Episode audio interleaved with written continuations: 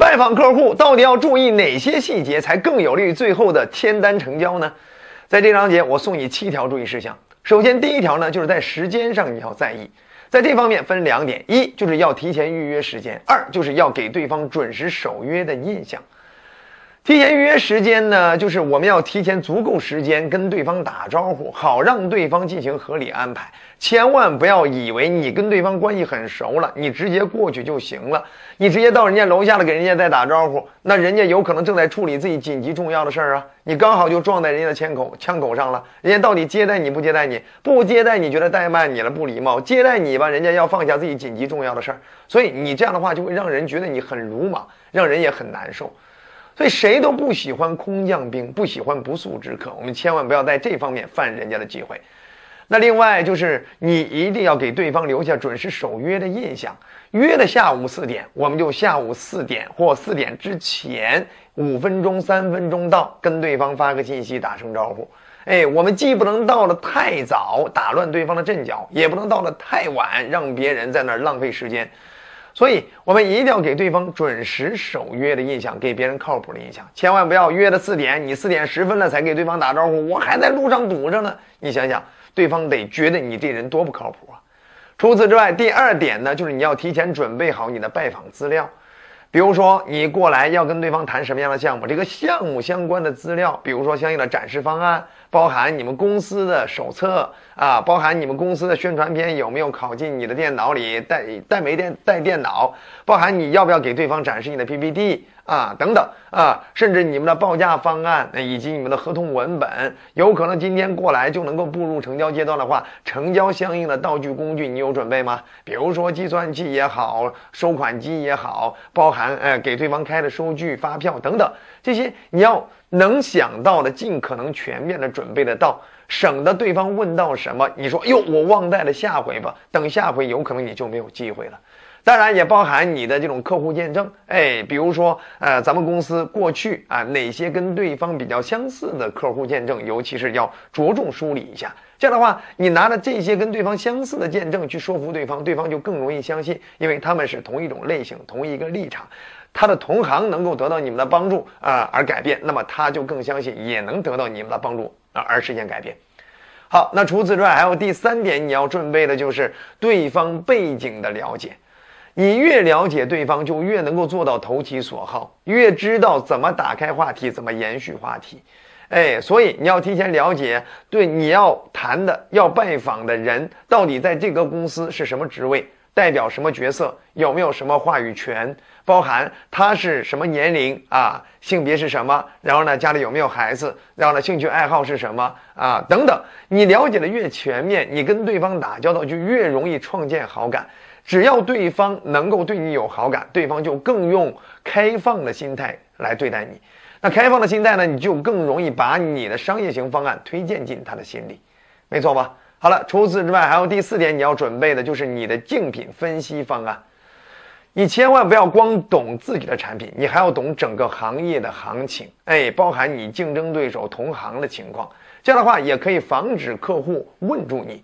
对不对？哎，客户如果问到，哎，你们哪家同行好像人家的价格比你们更低？哎，或者是你们哪家同行好像他们完全能实现你们这些功能，甚至还能够实现什么样的功能？如果人家提到了，你竟然连听都没听过，那你就容易被客户带着走，对不对？甚至掉进客户所设置的这样一个局面里。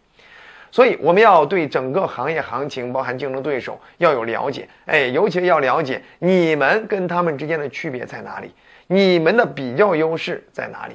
哎，你们的差异化核心竞争力在哪里？这些你越提前有所了解，你就越不怕客户问住你。同时呢，你也方便主动给客户做一个整个行业的相关不同选择方案的分析。好，除此之外，第五点你要准备的就是你的第一印象，尤其是你第一次拜访客户啊，你一定要给对方留下一个最好的第一印象。嗯，为什么？因为一个人没有办法第二次送出最好的第一印象。对方第一次接触你的时候，对你是什么样的感觉、什么样的看法，往往决定着后期他对待你的态度。啊，所以呢，我们要提前捯饬一下自己的外在形象啊，比如说做个发型也好，包含自己的着装打扮要干净整洁、职业范儿啊，同时自己的谈吐，哎，也要有一定的专业性啊，包含自己带的公文包、自己所带的资料等等，外在的配饰、手表等等，这其实都是自己外在形象的一部分。好了，这是通过第一印象去快速建立信赖感和好感。那么当然，第六点要注意的就是你要学会把握全局啊，照顾全局，千万不要因为厚此薄彼而伤害到某些个人的感受。当你伤害到某些个人的感受，你可能忽略了啊，当时握手的时候没有跟这种人握手啊，打招呼的时候时候没有跟这种人打招呼。哎，这种人你看着不起眼，但是他有可能会破坏你未来合作的大局。哎，他有可能会给自己的领导吹耳边风，到最后影响你们之间的谈判合作。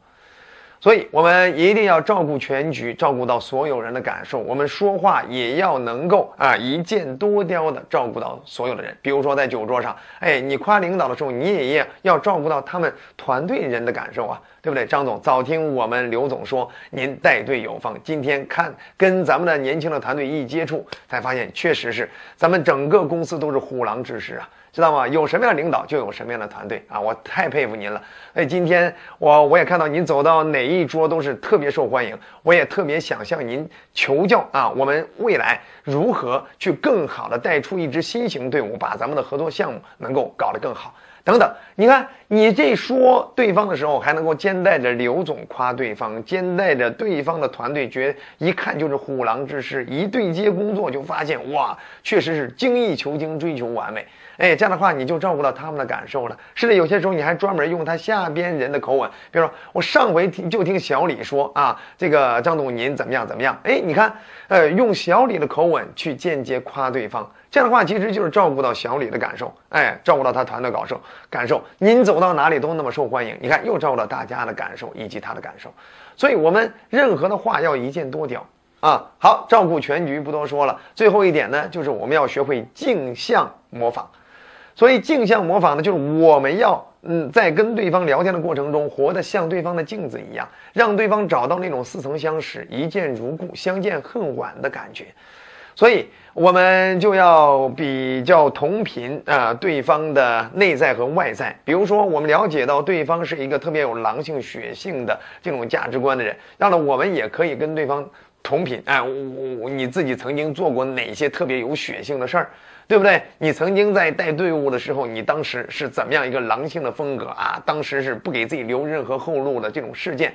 哎，你谈及自己过去的这些事件经历，你就会特别让对方喜欢你。为什么？你你这就叫镜像模仿对方的内在价值观，对方的性格。对不对？好，你这个了解到对方有什么样的兴趣爱好，比如说对方喜欢某位球星，对不对？好了，那你也可以跟对方聊天的过程中不经意间提到，哇，我有一个特别铁的好朋友，他也一直喜欢踢足球，他最喜欢的球星也是谁谁谁，知道吗？你看，这就是在跟对方镜像模仿。